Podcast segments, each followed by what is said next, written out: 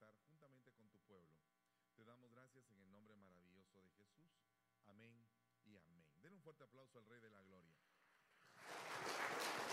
Bueno, estamos, estamos en, en, en pleno avance, hermanos. Estamos terminando un año y empezando otro. Creo que vienen cosas maravillosas.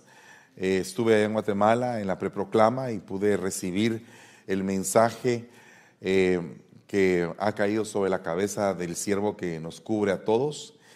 Y eh, ha sido un mensaje poderoso que creo que viene un año de muchas cosas buenas. Por otro lado, también estuve allá con el uh, apóstol Salomón Castro, estuve con el apóstol Gerardo Santiago y también con el apóstol Antonio Martínez. Y fue una bendición en cada uno de los lugares. Esta semana voy a Nueva York para estar con el apóstol Edwin García. Y por alguna razón Dios me está mandando a la casa de mis hermanos, de los más uh, cercanos, de los más íntimos, el grupo apostólico. Y créame que cada vez que llego a visitar esas casas, para mí es no solamente un deleite, sino que también un aprendizaje. Eh, no cabe duda que el Señor me llamó al ministerio en el año 2020 y eh, yo creo que tengo que ir a ver a mis hermanos mayores que ya me preceden en el ministerio para ir a aprender. Y eh, pues ha sido una bendición muy hermosa. Así que yo declaro proféticamente que este es un año donde nos van a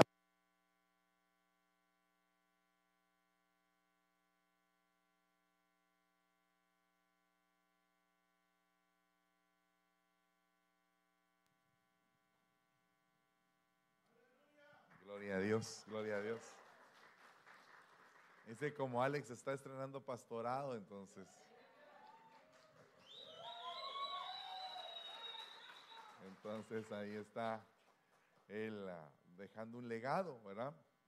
Eh, hoy no vino mi yerno porque fue con Génesis a otra iglesia, pero el anciano que se va a hacer cargo de multimedia va a ser él. ¿verdad? Él va a ser el que va a ser ungido para tal propósito. Eh, multimedia, internet y todo eso. Él es especialista en esas cosas. Y por el otro lado, pues quiero comentarle de que vamos a enviar a muchas personas al ministerio. Este es un año de envíos ministeriales, muchos envíos. Creo que eh, el día de ayer se marcó algo muy importante al haberme entregado una aljaba y creo que unos van a salir y otros van a subir, a ocupar los lugares que los que van a ser enviados, pues uh, queden vacíos esos lugares. Para que no queden vacíos es necesario ocupar lugares. Es, mire, no es el hecho de que los que se van eh, se vayan mal, al contrario, se van en bendición. Pero quiero hacer esa comparación. Cuando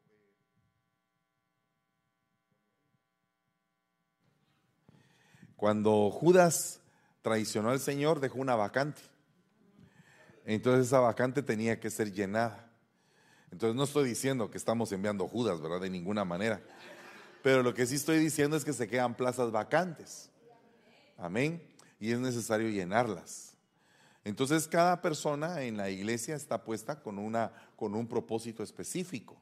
Eh, Dios le revela a uno eh, las diferentes sazones que la persona está llevando. Y el día de ayer, en el evento de pastores, estuvimos hablando un poco acerca de Débora. Y Débora tenía, eh, pues, un nivel de pensamiento muy especial porque en su corazón tenía, pues, que Israel estaba cautiva en manos de un rey que se llamaba Javín. Ese rey que se llamaba Javín tenía un general, un comandante de sus ejércitos que era Císara. Y Císara tenía una serie de carros de hierro y es bien tremendo porque el hierro, de alguna manera, siempre que se menciona en la Biblia, eh, en la mayoría de veces representa juicio. Por ejemplo, dice que el mismo Señor Jesucristo va a venir con vara de hierro a ejecutar un juicio. Entonces, definitivamente todo lo que tiene que ver con el hierro, tiene que haber juicio ahí. Entonces, Israel estaba bajo juicio, pero de pronto Débora se levanta y establece un gobierno. El día de ayer vimos también de que dentro de ese gobierno estaban representados los cinco ministerios, porque su esposo, Lapidot, que es el que le da permiso para ir a, a, lo que tiene que hacer de parte de Dios, pues vendría a ser el apóstol que envía a su esposa a la obra. Luego ella resulta ser el profeta. Barak resulta ser el evangelista porque es el general que pelea por las almas. Eber-Seneo viene a ser el pastor porque Eber-Seneo tiene una tienda que sirve de refugio y en este caso eh, vino a ser refugio de Císara. Y luego viene Jael, que es el maestro, que viene a ejecutar el juicio y clava una estaca en el pensamiento de Císara. Y entonces ahí están los cinco ministerios operando poderosamente en ese libro. ¿Verdad? Pero cuando estamos hablando de la guerra, la guerra es un arte. De hecho, hay un libro que se llama El arte de la guerra. O sea, no es cualquier cosa ir a pelear se necesita estrategia, se necesita planificación, se necesita saber cuántos guerreros tienes. Porque muchas veces no nos ponemos a pensar como aquel hombre que aparece en la película de los 300 y cuando Leonidas le dice, ¿cuántos guerreros tienes? Entonces, mira todo este ejército, dice el hombre, yo pensé que tú tenías más ejército. Entonces le dice Leonidas, yo tengo más ejército que tú, porque estos 300 que están conmigo son soldados entrenados. Mientras que tú tienes un ejército numeroso, pero un ejército de, los que no son soldados. Son labradores, son alfareros, son comerciantes, pero no son soldados, no están entrenados en el, en el arte de la guerra. Entonces la guerra requiere un arte, requiere un entrenamiento, requiere una disciplina. No cualquiera es guerrero dentro de la iglesia. Hay algunos que son sembradores, otros que son atletas. Pero para llegar a la categoría de soldado, se necesita realmente ser distinto. Un soldado no se va a dar eh, el lujo de dar marcha atrás y de desertar, aunque hay soldados desertores. Hay, hay soldados que son evadidos, que cuando uno les llama siempre evaden su responsabilidad aunque son soldados, aunque tienen características como que eh, pudieran ir a la guerra, a la hora de las horas no dan la talla. Entonces, no porque se ponga uno un uniforme, representa que va a dar la talla. De hecho, en el ejército, a los que no dan la talla les, dicen soldados arañas, ¿verdad? Porque básicamente no dan la talla. Entonces, soldado araña es un soldado inútil, es un soldado que no da la talla. De ahí también podemos ver que dentro de los evadidos y los cobardes están los desertores, los que se meten al ejército pero renuncian del ejército. Entonces hay gente que en la iglesia ha alcanzado ya una estatura de madurez. Ya imagínese usted que tiene 30 años de oír palabra o 40 años de oír palabra y tiene la estatura de un enano, pues definitivamente como que no ha crecido, ¿verdad? O se comporta como un niño a pesar de 40 años de palabra. Eso no está bien.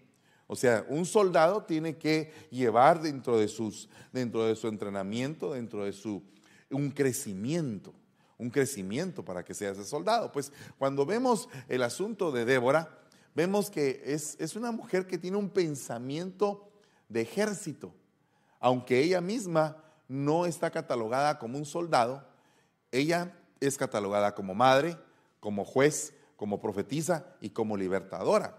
Tiene como cuatro dimensiones esa mujer.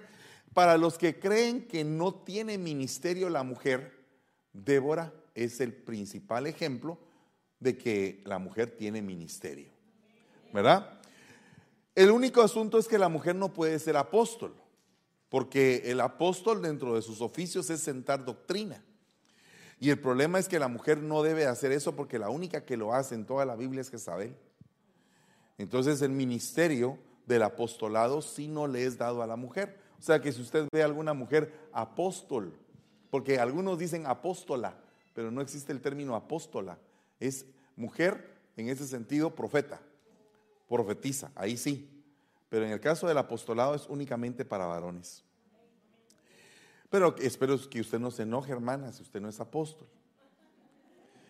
El punto es que esta mujer se levanta y empieza a ejercer un gobierno, pero para ejercer el gobierno manda a traer gente que le ayude para formar un equipo. Dentro de ese equipo está el general Barak y también está pues lógicamente su esposo que la respalda. Ese equipo se levanta de acuerdo a un designio del Señor. O sea que no se levantan en su propio nombre, ni porque tenga ella voluntad de levantarse, sino que hay una palabra del Señor que respalda el levantamiento. O sea que no se puede levantar un ejército simplemente porque quiere levantarse. O vamos a ponernos a hacer guerra espiritual simplemente por hacerla. No, tiene que haber un respaldo, una guianza del Espíritu que nos convoca a la batalla. Porque no, no va el Señor a mandar a alguien a la batalla cuando el ejército está desnutrido. O sea, perdone, no va a pasar otro Waterloo que le pasó al pobre Napoleón, ¿verdad? O sea, teniendo un ejército muy poderoso, eh, no se dio cuenta de que iban a hacer falta alimentos, no se dio cuenta de la nieve, no se dio cuenta de que estaba en un territorio extraño donde el otro ejército era más poderoso porque conocía las condiciones del terreno. O sea, no planificó. Y cuando nosotros no planificamos una estrategia de guerra, nos pueden vencer fácilmente. Por eso les había dicho yo hace algunos años, no es tiempo de sacar la espada, es tiempo de envainarla que, los enemigos se confundan entre ellos. Pero no es hora de nosotros levantar la espada, sino que es hora de envainarla. Pero ahora cambió el tiempo. Ahora es tiempo de levantar la espada. Y es tiempo de ir a pelear. Pero, perdón, ¿cuál es nuestra pelea? ¿Contra quién es nuestra pelea? No es contra carne y sangre. O sea que no es contra el hermano que tenemos a la par, no es de establecer una revolución, porque una revolución, una, un levantamiento civil es una guerra interna. Y las guerras internas son terribles, hermano. Mi país tuvo una guerra interna de 35 años donde guatemaltecos se mataban entre guatemaltecos. Entonces es terrible eso, porque no hay, un, no hay un sentido a ese tipo de guerra. Ninguna guerra realmente, si no fuera por una, por una guerra que viene de parte de Dios declarada, tiene sentido. Las guerras hay que saber por qué se tienen que levantar. Pues nosotros como iglesia estamos en un levantamiento. Ahora, ¿contra qué? No es contra carne y sangre, es contra principados, potestades, gobernadores y huestes. Huestes espirituales de maldad. Entonces, contra Costa tú tienes un territorio que conquistar. San Francisco tú tienes un territorio que conquistar. Oakland, San José, Hayward, cada lugar tiene un territorio que conquistar. Y ese territorio donde se va a conquistar hay enemigos espirituales. Esos enemigos espirituales no son precisamente hombres, aunque utilizan hombres. Aunque hay vasos, hay enemigos disfrazados como ángeles de luz, pero que realmente son servidores, dice, diáconos de Satanás. Entonces, esos diáconos de Satanás no operan en el mundo, esos diáconos de Satanás operan dentro de la iglesia. O sea que cuando a ti te mandan a llamar para ser un servidor de Dios, debes de procurar porque tu vida se vaya purificando, se vaya limpiando, se vaya transformando. Porque si no, vas a estar sirviendo a dos señores y el que sirve a dos señores, a uno sirve y al otro engaña. Entonces la guerra no es cualquier cosa, no es un tiempo como para estar, ay, risa y risa, y no, es un tiempo para determinar cuál es la estrategia. Estamos a poco tiempo, probablemente a un mes, si el Señor lo permite, hemos estado teniendo una batalla espiritual para que nos entreguen ese templo pero yo creo que dentro de un mes probablemente lo vamos a tener ya. ¿Verdad? Eh, usted sabe que esto de la recesión y de todas estas cosas han estado afectando préstamos y todo. esto nos están contando las costillas, pero en el nombre de Jesús, si salimos aprobados, pues obtendremos aquel lugar. Y si no, pues seguimos aquí y ponemos varios cultos y, y pues en la tarde van a haber cultos también el día domingo, no sé, algo va a pasar. Eso lo vamos a ir determinando en el camino. Pero el punto es, nosotros no nos debemos de apegar a las cosas terrenales, sino que las tenemos que ver como una herramienta más de lo que Dios quiere para nosotros. Entonces, si viene, gloria a Dios. Si no viene, gloria a Dios. Yo estoy contento. Pero tiene que haber un planeamiento para la guerra. En el caso del libro de, de, jueces, cuando habla de la guerra de Débora, se tuvo que juntar a dos tribus, la tribu de Neftalí y la tribu de Zabulón. Eso tiene su significado, que no se lo voy a explicar el día de hoy, pero esas, esas dos tribus juntaron 10 mil hombres. Imagínese usted. Entonces, dentro de la palabra estrategia, que era lo que yo le estaba explicando el día de ayer, parte de la estrategia es saber mover las cuerdas. ¿Qué significa eso? Que cuando nosotros ya estamos en un ejército no nos gobernamos ni nos mandamos ni nos dirigimos solos, sino que tenemos todos una visión, un propósito, algún lugar específico donde movernos. Porque eso es lo que va a ser precisamente la fuerza del ejército. Entonces imagínese usted que pertenecemos a un ejército grande de gente que está dispuesta a ir a la batalla. Y ahora que se está convocando a la batalla, ¿será que nosotros estaremos listos? ¿Será que el trompetista va a dar un sonido adecuado para que seas convocado a la batalla? ¿O será que la trompeta va a dar un sonido incierto? ¿Quién será esa trompeta? Pues esa trompeta somos los ministros, que tenemos que dar un sonido adecuado, atinado, en el momento en que tenemos que levantarnos todos. Para ese momento tenéis que prepararte, porque imagínate que la iglesia no se puede ir de la tierra si no llega a la estatura de ejército. Porque ¿quién es esta que se levanta, que se asoma como el alma, hermosa como la luna, refulgente como el sol? Pues es la iglesia levantándose. Pero después dice imponente como ejércitos abanderados. O sea, si no llegas a la estatura de ejército, a la estatura de soldados, pues no te casas. Así de sencillo. Y lo podemos ver precisamente en la figura de aquella mujer, la reina Esther, que pelea por su pueblo. Pero cuando ella entra a la, reunión donde estaba el rey, ella no entra tan, tan pacífica, entra imponente. Dice que, eh, mire, hay una, hay eh, película de Esther que no me gusta porque ella entra toda mojada, desmaquillada, toda somatada, no. Dice que la reina Esther se puso su mejor vestido, el vestido más despampanante se puso ella. Y cuando llegó iba con la corona, era una mujeraza, hermano. Era una mujer en todo su esplendor que el rey le dijo, la mitad del reino te doy. No, no, no estaba vacilando. O sea, era una mujer en pie de guerra, pero ¿cómo peleaba? Con su esplendor, no con gritos. Hermanas. Jamás. No con gritos, no con pleitos, no con discusiones, no con relajos, no con... No, no, no. Su majestuosidad era la que impactaba al rey. Imagínense que iba a entrar una señora ahí gritona. Mira, que estoy cansada, que no se caga, que no se guardias, sáquenla. No, al calabozo, llévensela. No, ella entró bien vestida, sabiendo tocar el corazón del rey. ¿Cómo se tocaba el corazón del rey? Con la panza, hermanos. ¿Verdad? Un gran banquete. No, no, no, le dijo, no quiero la mitad del reino, quiero que vengas conmigo a un banquete. Ah. ¿Qué le estaría proponiendo esa reina a ese rey? ¿Sabe usted que Amán atacó a la reina Esther en su alcoba? ¿Y por qué tenía la alcoba ahí la reina Esther? En el banquete. Entonces tenía comida servida y ella era el alimento del rey. Tal vez eso usted no lo ve, pero yo sí lo veo. Alabado sea Dios. ¿Verdad? Eh, sí, ahí había un banquete y dice que cuando Amán la atacó, dijo, ¿quién es este que se osa abusar de la reina? Y se lo llevaron. Fíjese, tremendo, ¿verdad? Fíjate, fíjate, fíjate. Dijo primera de Chilindrina 1.2 en la carta que le dirigió a Kiko. Pero mire, tremendo. Una mujer con gloria. No con, no con la hermana Gloria, sino que con gloria. ¿Qué, era lo que iba a pasar en esa batalla de Débora? Que se iba a levantar una mujer con la gloria de la batalla. ¿Qué iban a decir después? Císara cayó en manos de una mujer.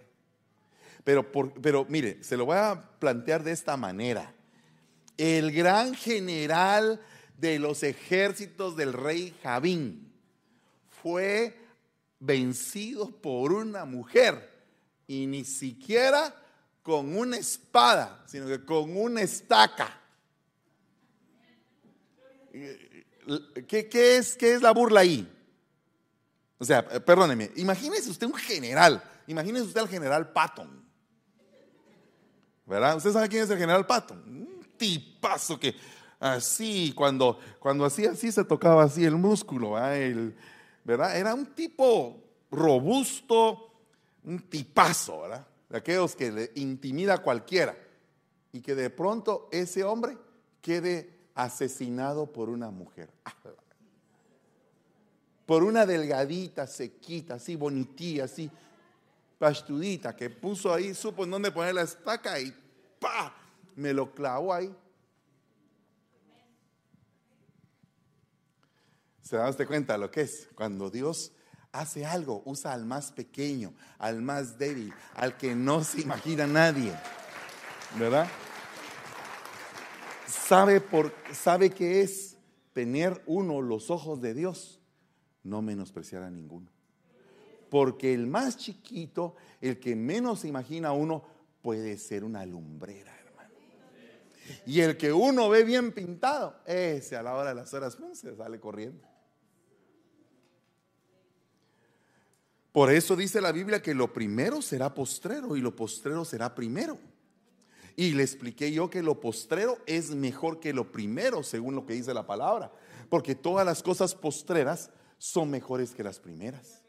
El vino postrero, el vino de la, de la, de la boda de, Caná, es mejor el postrero que el primero. ¿Cierto o no es cierto?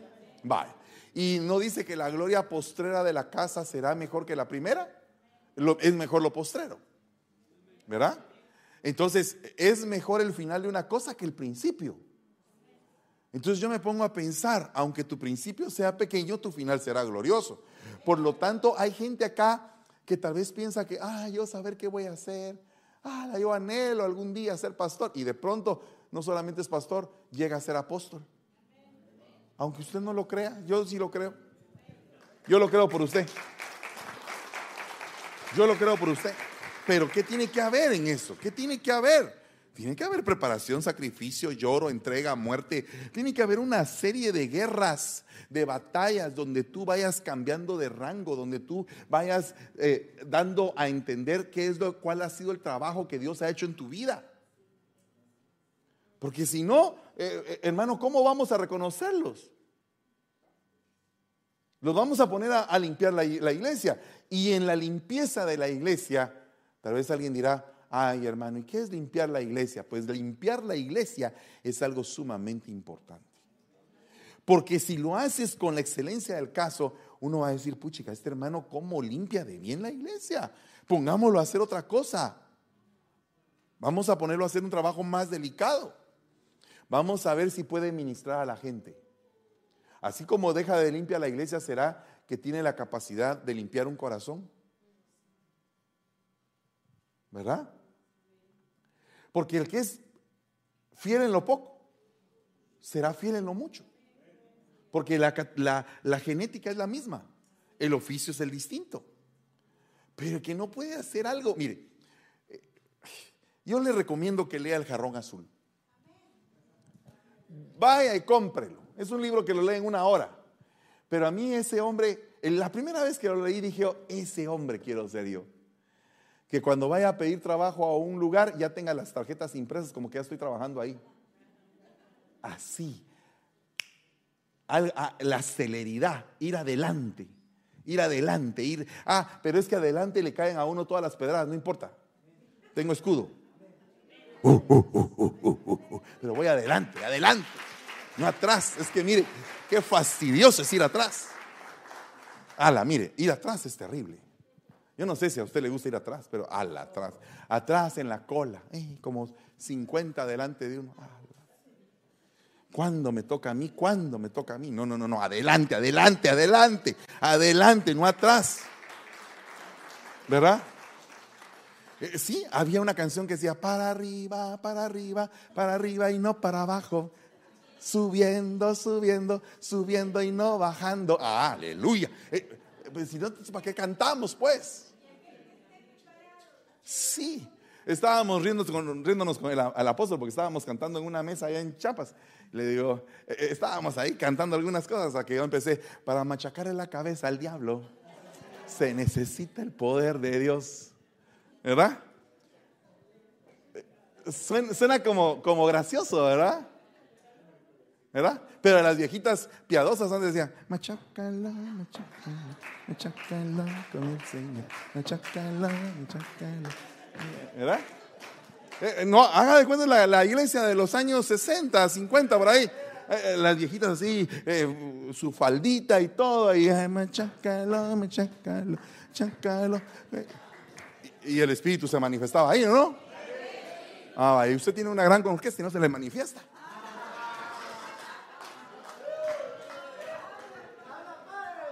Porque Dios ve la sinceridad del corazón. Ah, esas viejitas, esas viejitas eran cosas serias. Le daban batería a Satanás. Aleluya. Seguimos. ¿De qué estaba hablando? De las viejitas.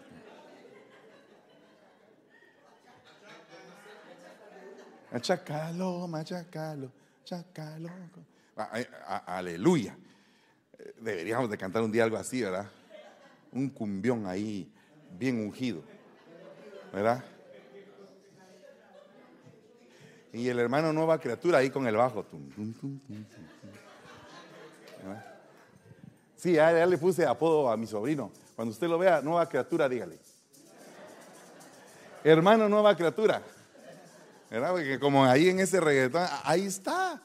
Ahí está. Ahí está, ya, ya, se quiere levantar la fiesta. Eh, eh. Tiempo es lo que nos hace falta aquí. Solo que crezca la iglesia y vamos a estar así, solos ahí. Toda la tarde sin parar. ¿Verdad? Y de pronto nueva criatura ahí tocando con el bajo. ¿Verdad? Vamos a invitar al hermano de agua un día de estos. La sombra de Pedro se sanaban los enfermos. No era la sombra. Eh, me gusta, eh, ¿sabe, por qué me gusta ese pedacito? Porque me, bueno, no le digo que me recuerda, pero sabe que los que se rieron les recordó lo mismo, vaya. Ah, no, a mí me recuerda cuando él cantaba. Le pregunto, en una guerra, deben de haber cinco ministerios. Deben de haber cinco ministerios. Y a veces el apóstol se ve invisible, como se ve en esta historia Lapidot. Pero ahí está, respaldando a su esposa. Eso significa que estamos en un periodo donde se van a levantar muchos soldados. El 23 es un año de soldados.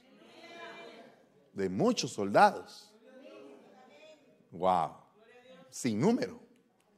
Bueno, miren, entonces para eso tenemos que avanzar a entender la manifestación del Señor que nos corresponde a los soldados. Porque no sé si tú has tenido al Señor como Jehová Shalom, por ejemplo. Que es cuando tú estás en medio de una tormenta y tú sientes paz y todos los demás están atormentados. Eso es Jehová Shalom manifestándose en tu vida. Cuando tú vienes y y no tienes ni un centavo y de repente llega alguien y te da una ofrenda o te da de comer, estás entendiendo a Jehová en su calidad de Jehová Jireh. Amén. Pero cuando vamos a la guerra, no podríamos entender cómo ir a la guerra si no comprendemos la manifestación de Jehová Sebaot, que es Jehová de los ejércitos. Aleluya. Jehová de los ejércitos. Entonces e, es el que pelea por nosotros. Jehová de los ejércitos es la manifestación del Señor cuando Él está peleando la batalla por ti. Es cuando Él, cuando Él te dice, tranquilo, mi hijo, la venganza es mía, dice el Señor. Y Él se levanta y ah, va a hacer estragos al campo enemigo. Pero también nos manda a nosotros a que en algún momento hagamos incursiones nos metamos en la guerra. Yo quisiera, hermano, que a los predicadores que voy a dejar en estos días, por favor se dediquen a hablar de la guerra. O sea, que nos volvamos brincones. No, no, no, no, tranquilo. No brincones, que nos volvamos personas de guerra. Personas de guerra. ¿Verdad? Tal vez los ministros de alabanza, que esos, esos deberían de estar así, pero como fuego, ¿ah? que se levantan a la guerra, pero fácilmente, porque Judá se levanta primero. O sea que el ministro de alabanza debe ser bélico, bélico en el buen sentido de la palabra, por eso es que algunos tienen mal carácter, fíjese usted. Pero uno nos tiene que comprender que cómo es que a veces se ponen de mal carácter y a veces están aquí cantándole al Señor con una dulzura y después andan así todos bravos. Este está en su fase de, salmista y de guerrero, ¿verdad? Así como David. David cuando se ponía derribaba gigantes. Pero hay que ver qué era lo que indignaba a David. Lo que indignaba a David era el celo del Señor. Pero hay algunos que no tienen buen carácter. Salmistas, con el respeto que ustedes me merecen. Una cosa es tener el carácter probado por el Señor y otra cosa es ser lunático. Entonces tenemos que aprender a tener carácter del Señor. Dulces y a la vez aguerridos. Bien trabajado el carácter. Amén. Bueno, entonces para ver un poquito acerca de las guerras, hay guerras que son prohibidas. Mm. Hay guerras que no se deben de hacer. ¿De dónde vienen las guerras? y los conflictos entre ustedes. O sea que hay una guerra interna. Hermanos, evitemos guerras internas aquí en la iglesia. Evitemos bandos, evitemos confrontaciones entre hermanos. Amémonos. Busquemos siempre la paz entre nosotros. Busquemos que el manto que hay aquí sea un manto de amor. Y ese amor nos, nos responsabiliza acercarnos con un hermano y decirle, mira hermano, fíjate que esto que estás haciendo no está muy bien hazlo de otra manera, porque ese es un hermano que te ama, que quiere lo mejor para tu vida, que no te quiere ver avergonzado, que no te quiere ver mal. Entonces hay que saber, pero hay muchas veces dentro de la misma iglesia guerras que no son avaladas por el Señor y esas guerras regularmente van ligadas a las pasiones, a las pasiones.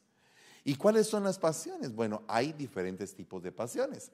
Pasiones carnales, pasiones impías, pasiones desordenadas, pasiones juveniles, diferentes tipos de pasión. Entonces esas pasiones, cuando nos encendemos en pasiones, empiezan a haber pleitos. Tenemos que apaciguar el fuego de la pasión. ¿Para qué? Para que sometida la pasión al Espíritu, la pasión sea transformada en una pasión por Cristo. ¿Cuántos aquí se calculan apasionados? Sinceramente. Solo yo creo que soy el único apasionado aquí. Y la hermana Cindy, la hermana Maggie.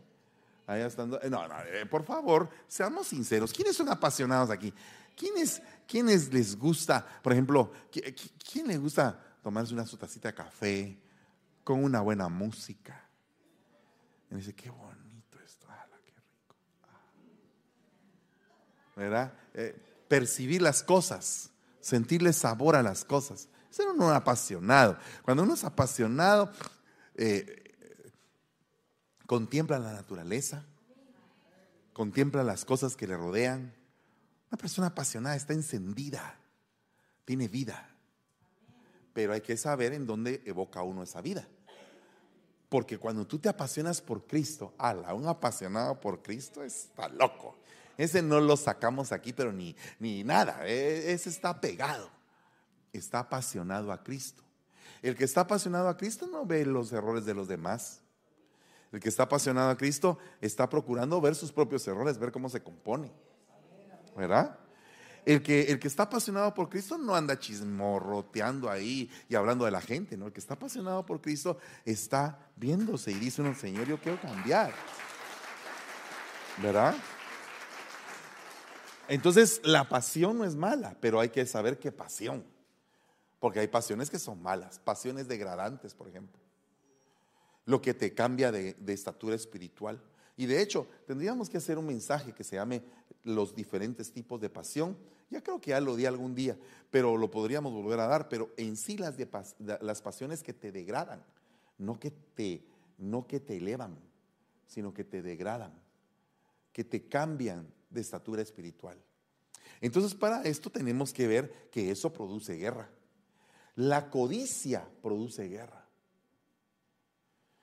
Hay diferentes tipos de, codicia. Hermano, la gente cuando codicia es aquella persona que desea tener lo que otro tiene y no se alegra con lo que otro ha alcanzado. ¿Verdad? Entonces, codiciáis y no tenéis, porque no ese es el elemento para tener. El elemento para tener es alegrarte con la prosperidad de tu hermano. ¿Y quién quita que tu hermano un día te tome en cuenta para, para participar de su prosperidad? Y cuando te pase eso, considérate digno de que tu hermano te tomó en cuenta.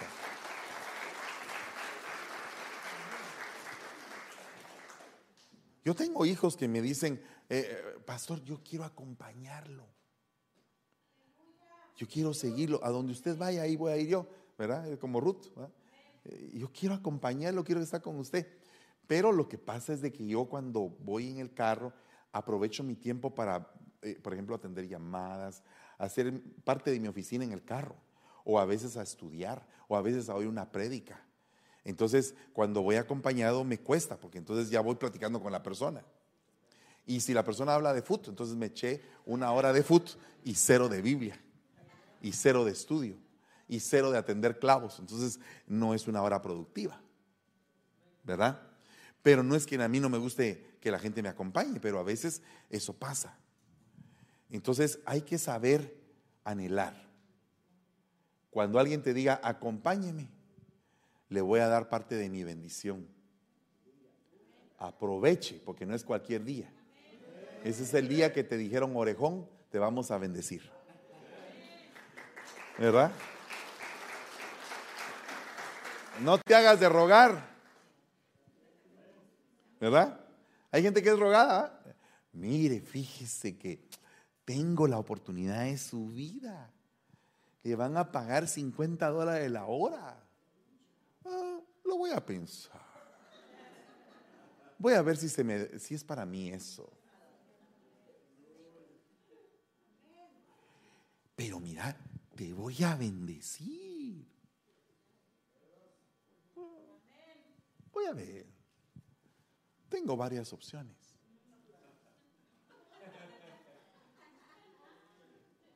¿Verdad? Ay, no. Me recuerda tantas cosas que me han pasado a mí en la vida. Un día llegué con mi anciano, que en paz descanse, el hermano Germán Cruz, y le digo, fíjate vos que he estado tres años aquí en el departamento de niños y pues yo quisiera ser diácono y nunca me han llamado. Siempre me llaman y después a la hora de la lista ya no me llaman. Me había quedado como dos años trajeado, hermano, porque pensé que iba a ser el diácono de niños, me habían dicho. Llegué y no me llamaron. Ah, ese día mi esposa sabe que regresé yo llorando a la iglesia, a la casa. No me llamaron otra vez. Pero al día siguiente voy a ser servidor otra vez este año y volví a servir con amor, con todo lo que pude. Pues esa, esa tarde, esa noche, era una noche, estaba yo en el colegio, en un aula del colegio, y le digo yo a Germán, le digo, no me volvieron a llamar, otro año, pero voy a servir aquí en niños otra vez con gozo como lo he hecho estos tres años. No, me dijo, lo que pasa es que sos un abortivo. Ups, dije yo. ¿Qué estás diciendo, Willis? Mira, me dijo, yo te recomendé para ser diácono de teatro.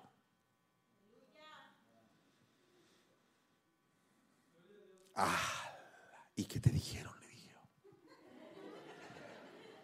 ¿Qué te dijeron? Por favor, sigue hablando. Me dijeron que bajo mi responsabilidad porque no te conocen ahí arriba, pero bajo mi responsabilidad vas a ser el diácono de teatro. A sus órdenes, jefe, dije yo. Le hicimos. Ah, dije yo, vamos a hacer esto, vamos a hacer aquello. Yo llegué ilusionado, yo, eh, con 50 mil proyectos.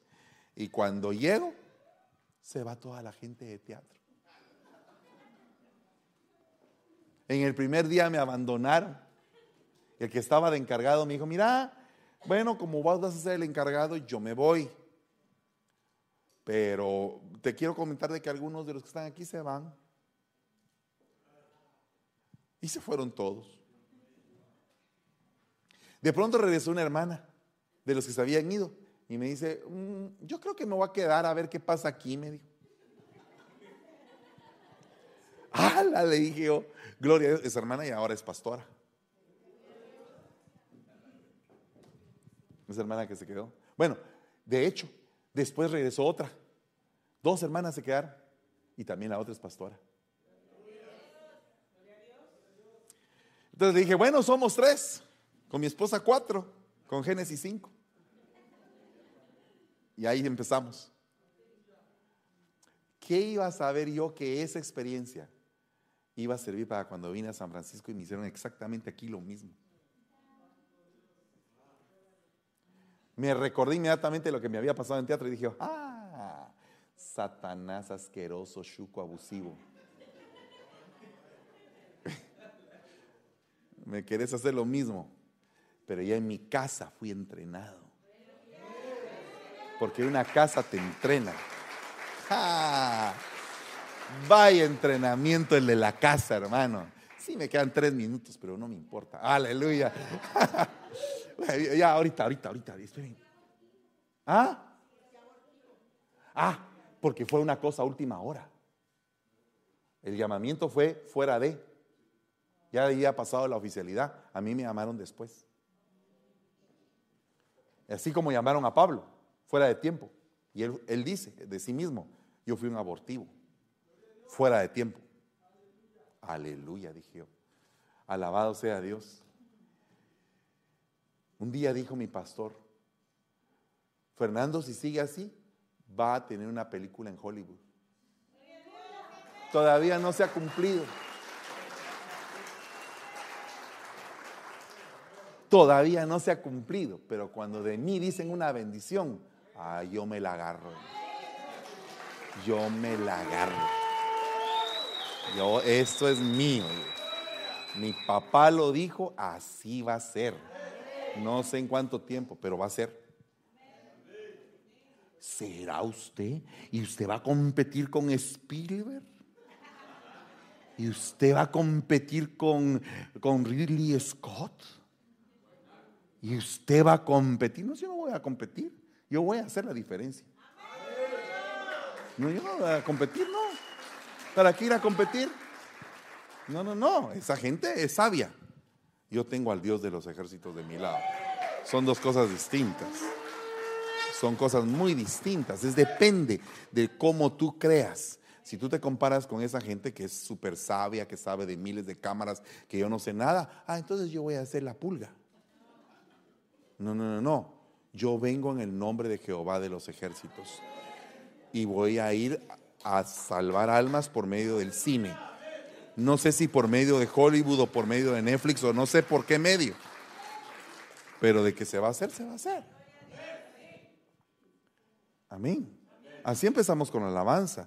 en toda Latinoamérica toca música de estas iglesias. Que salieron aquí. Que son una fuente de aquí. Y yo estoy contento por eso. No me siento orgulloso, me siento mísero. ¿Por qué? Porque por misericordia Dios nos usó. Pero bajo ese concepto de que no somos nada, pero Dios de la nada puede hacerlo todo. Bajo ese concepto vamos a trabajar y tenemos que hacer la guerra. ¿Y cómo va a ser eso? Pues yo no sé. Yo lo único que sé es que yo era ciego y ahora veo. Y así sobre esa premisa tenemos que trabajar. Por eso es que dice, no seáis envidiosos. No seáis envidiosos, no, no, estemos envidiando a nadie, ni seamos la copia de nadie. No, es, no nos mandó el Señor a hacer una copia, nos mandó a hacer un original. Y no hay nadie en toda la tierra igual que nosotros. Somos únicos, cada uno de nosotros. Tenemos que funcionar en eso, en lo, en lo original que somos. Porque cuando somos originales, el Espíritu Santo es el que se manifiesta en esa creación única que Dios hizo. Póngase de pie, vamos a repartir la Santa Cena en el nombre de Jesús. Cuidado, es tiempo de guerra. Es tiempo de guerra.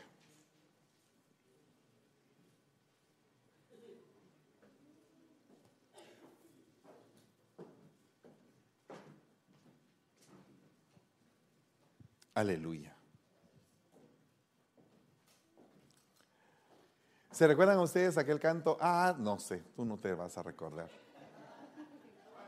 Amo al Señor porque escuchó mi voz. Por tanto le invocaré mientras viva. Él es mi fuerza, mi castillo y mi sostén.